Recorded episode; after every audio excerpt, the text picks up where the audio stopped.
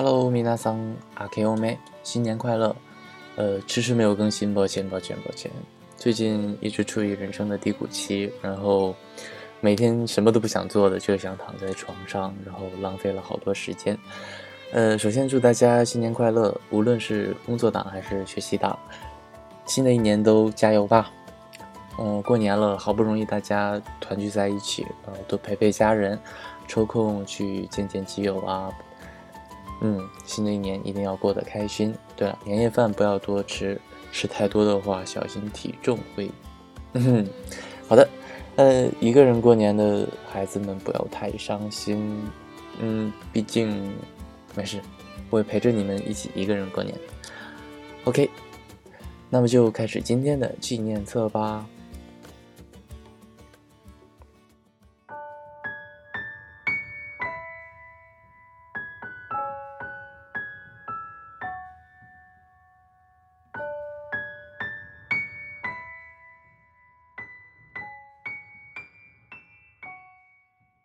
站起，坐下，在不大的客厅里，不断重复着踏步、停下，脸上浓浓的写着忧郁。时间毫不留情的一下一下，阳光由刺眼，也变得温和，逐渐的消散在干冷的空气之中。下午六点半，门。准时被打开了，带着哈气，头发上满是白雪，眼镜也上了一层浓浓的雾气，脸蛋和鼻尖都冻得通红，但在你白白的脸上，显得那么可爱。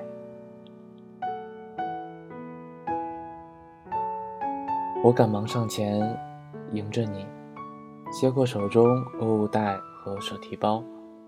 你将眼镜向下拖动着，肩靠着门，正在努力地脱下那双圣诞节我送给你的棉靴。你笑着看了看我，干嘛傻站着？塑料袋里是菜，快去热一热。今天路过那家你最喜欢的店，捎回来了你爱吃的菜，一会儿再做两道就可以开饭了。电饭煲插上电了吗？对了，热的时候记得倒到盘子里，塑料放在微波炉里不卫生。边说着，边在门口整理着头发上的落雪，抖了抖衣服，走了进来，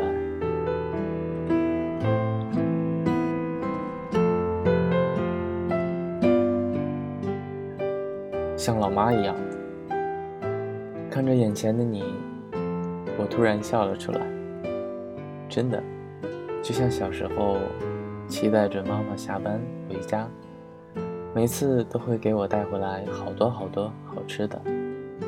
那时的冬天，就像眼前的景象，只不过老妈会捏捏我的脸，走进屋子先检查我的作业，而你，也是捏捏我的脸，检查我。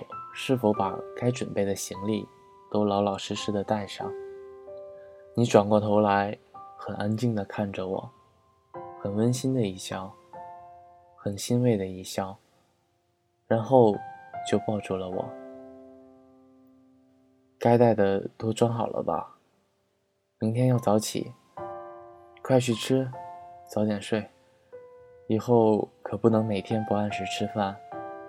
刚刚把晕车药和胃药都买的差不多了，听说那边蛮贵的，一会儿一起装行李里吧。还有，我又多买了些毛巾和牙膏，日用品还是多带一些备用着。还有，我跟你说，到了那边不要乱买东西。嗯，没有多说的我。紧紧地搂着你，心想：以后我们的孩子一定会像我小时一样，嫌弃老妈唠唠叨叨的。吃过饭，早早的闭了灯，一个人躺在床上，看着你在客厅忙着剩下的工作，一切都是轻轻的，就连敲击键盘都刻意的压低了声音。也不知道你为什么会答应我这个不善言语的人的求婚。想想结婚近三年的我们，真的安安静静的在过日子，就连一次争吵都没有。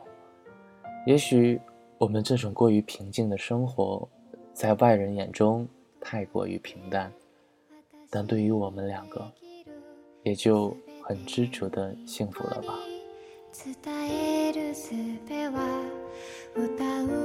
你抬头看了看关了灯的室内，我马上闭上眼睛，假装睡觉。可刚一闭上，我就笑了出来。都多大了，还像个孩子一样，还像那个时候妈妈突然进我的屋子，用手电筒看小人书的我，马上装作早已睡去。但是幼稚的我，还没想起手电筒透过被子发出来的光。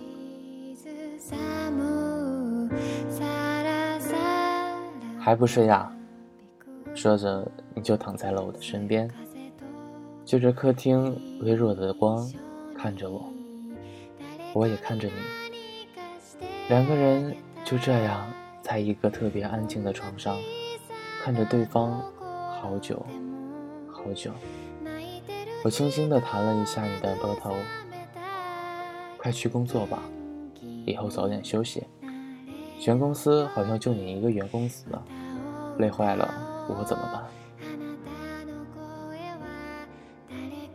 你却突然傲娇地亲了过来，把头埋在我的怀里。第一次去外地上班，我会在家好好照顾自己的。安心的去工作吧，我像往常一样答应着，就这样抱着抱着，安心的睡了过去。清晨，带着你帮我准备的两大箱行李，临出门前，你还特意把亲手织的围巾系在我的脖子上，就送到门口，挥了挥手。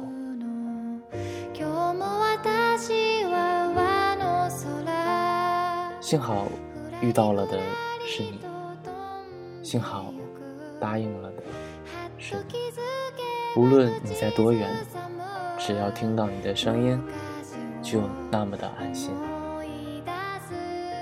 纪念册，纪念那个你。